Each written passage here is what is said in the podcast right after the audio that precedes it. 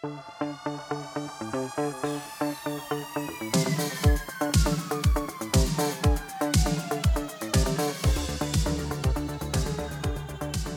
aí pessoal, sejam muito bem-vindos a mais um episódio do podcast Economista Sincero, você é bem informado ou não. Estamos aqui no primeiro episódio extraordinário dessa nova temporada, ou seja, o segundo episódio do dia. Portanto, se você quer continuar tendo as melhores informações em tempo real, vá lá no Spotify e assine as notificações é só marcar no sininho. Aí já aproveita e dá cinco estrelas logo. Porra, já tá com o Spotify aberto. O presidente Lula assinou a medida provisória que estabelece a taxação de fundos dos super ricos. Ele encaminhou o projeto ao Congresso e a ideia é taxar os investimentos dos brasileiros nos chamados paraísos fiscais. Pois é, galera, o presidente assinou essa medida provisória estabelecendo a taxação dos fundos dos super ricos, também são chamados de fundos exclusivos. Essa medida provisória determina que a taxa será cobrada duas vezes por ano, sendo conhecida como comicotas. Quem é mais velho aqui vai lembrar daquele joguinho Pac-Man. Ele comia umas pedrinhas, né? No caso desse Pac-Man moderno do Lula, o Comicotas vai comendo o seu dinheiro.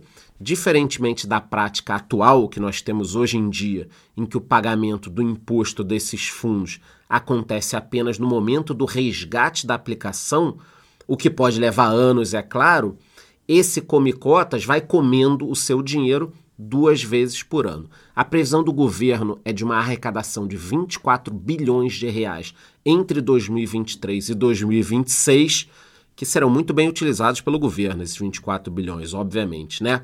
A medida propõe a criação de uma alíquota de 15 a 20% sobre os rendimentos desses fundos exclusivos. Ela também estabelece que o investidor que optar por iniciar a contribuição ainda esse ano estará sujeito a uma tributação com alíquota de 10%.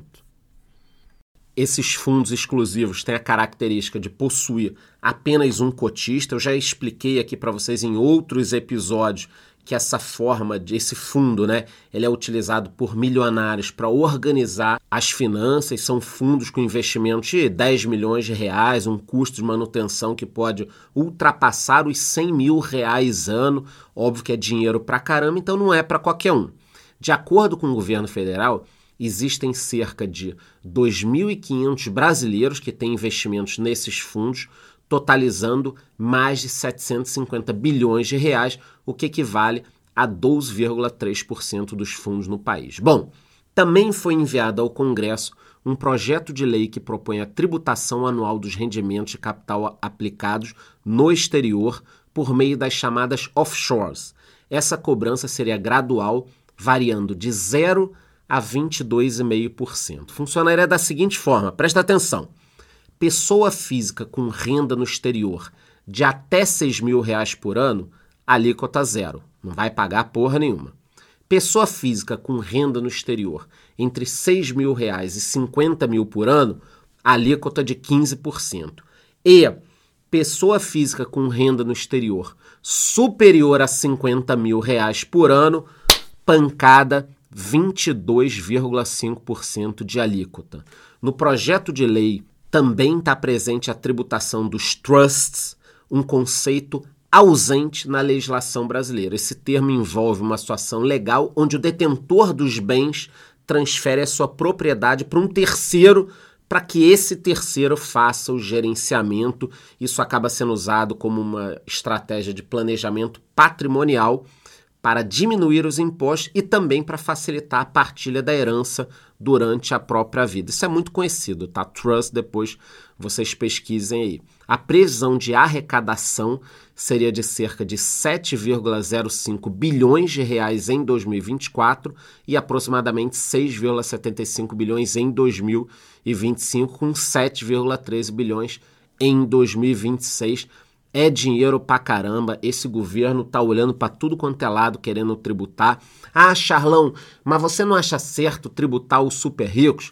Meu amigo, eu acho o seguinte: se você tá reclamando, que é o que o governo tá falando agora, olha, os pobres pagam muito e os ricos pagam pouco. Ok, Vamos diminuir o imposto dos pobres. Não é o que está acontecendo. O governo, malandramente, coloca uns contra os outros na sociedade, aponta para todo mundo, ah lá, o cara paga pouco, não, então vamos taxar ele. E aquele ali está pagando pouco, então taxa ele também. No final, o governo vai ficar feliz, vai taxar todo mundo, e eu não imagino um crescimento muito bacana do PIB do Brasil se o foco do governo é taxar, tá? Se o investimento fosse feito para que o país crescesse, ferrovias, rodovias, portos, aeroportos, licitações, se isso tudo tivesse sendo feito, o dinheiro tivesse sido usado para você investir no futuro, tudo bem, mas não é isso que eu estou vendo agora. Esse dinheiro é para despesas correntes do dia a dia, ele vai se perder. Você vai taxar, vai tirar dinheiro de pessoas físicas para dar para o Estado e esse dinheiro vai se perder. Mas a ver, vamos acompanhar isso tudo em tempo real aqui, já assina a notificação e qualquer novidade eu volto com mais informações.